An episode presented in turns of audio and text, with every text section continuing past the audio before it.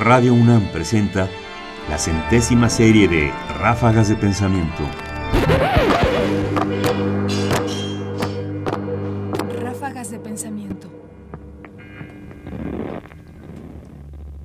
Volvemos con los Guirigüines Records. El performance que no entrará en los récord Guinness. La gran inspiración de muchas de estas acciones son los programas de concurso y los reality shows en los que someten a pruebas absurdas y degradantes a los concursantes, quienes por pobreza o sed de fama se humillan para ganarse un premio. La televisión combate el aburrimiento con la explotación de fenómenos y esperpentos, y el performance encuentra virtudes artísticas en la safiedad televisiva y la copia. La diferencia es que la caja se justifica con el rating y el performance se justifica con sus reflexiones. Si vemos en la televisión estas acciones o retos, les llamamos entretenimiento analfabeto o telebasura. Pero si los vemos en el contexto de un festival artístico, los tenemos que llamar arte. En este caso, el premio es ser considerados artistas. Terminamos con el concurso. Por ejemplo, alguien rueda sandías y le llama actividad exhaustiva. Pero eso a mí me recuerda a la prueba de los troncos locos en la televisión. Exhaustiva es la jornada normal de 10 horas en una mina o en una fábrica de ladrillos. Paola Paz Ye se mantuvo en vigilia por 36 horas. Si se trata de durar, les diré que el récord Guinness sin dormir lo tiene Randy Gardner y aguantó 264 horas.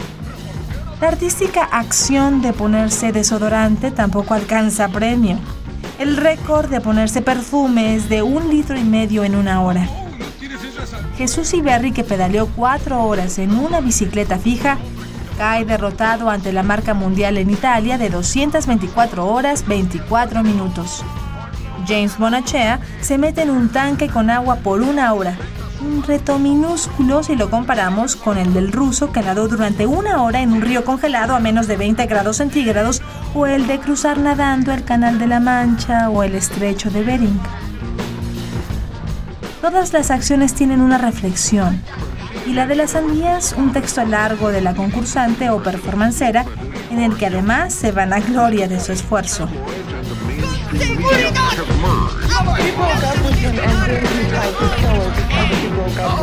Avelina Lesper contra el performance, publicado en el blog de esferapublica.org el 22 de agosto de 2013.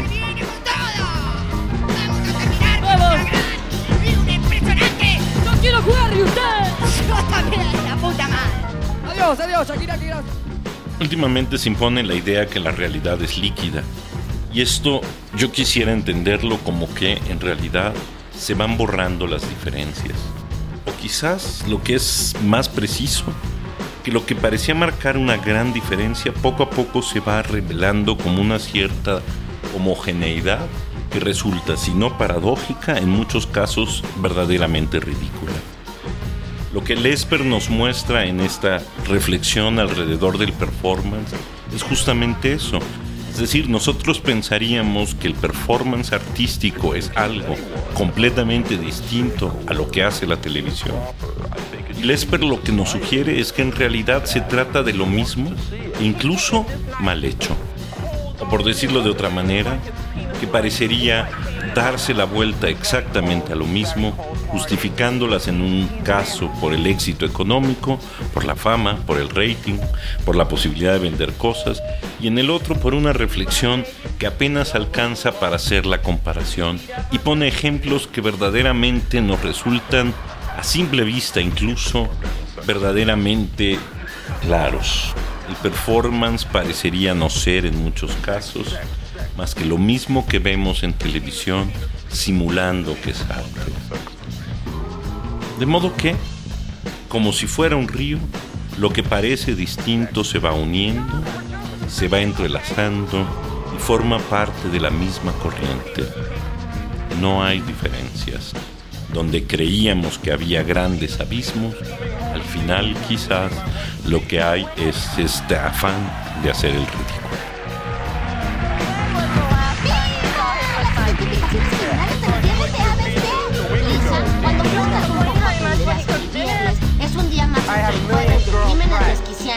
Y el maratón chaparrama de sábado en la noche.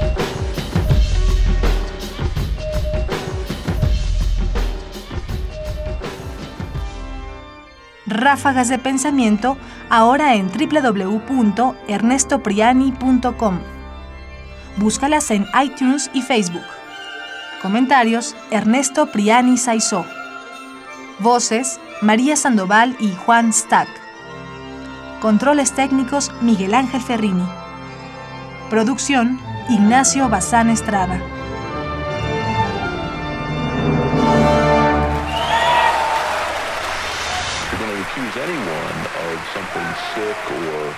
improper. I think it should be the society that wants to see it.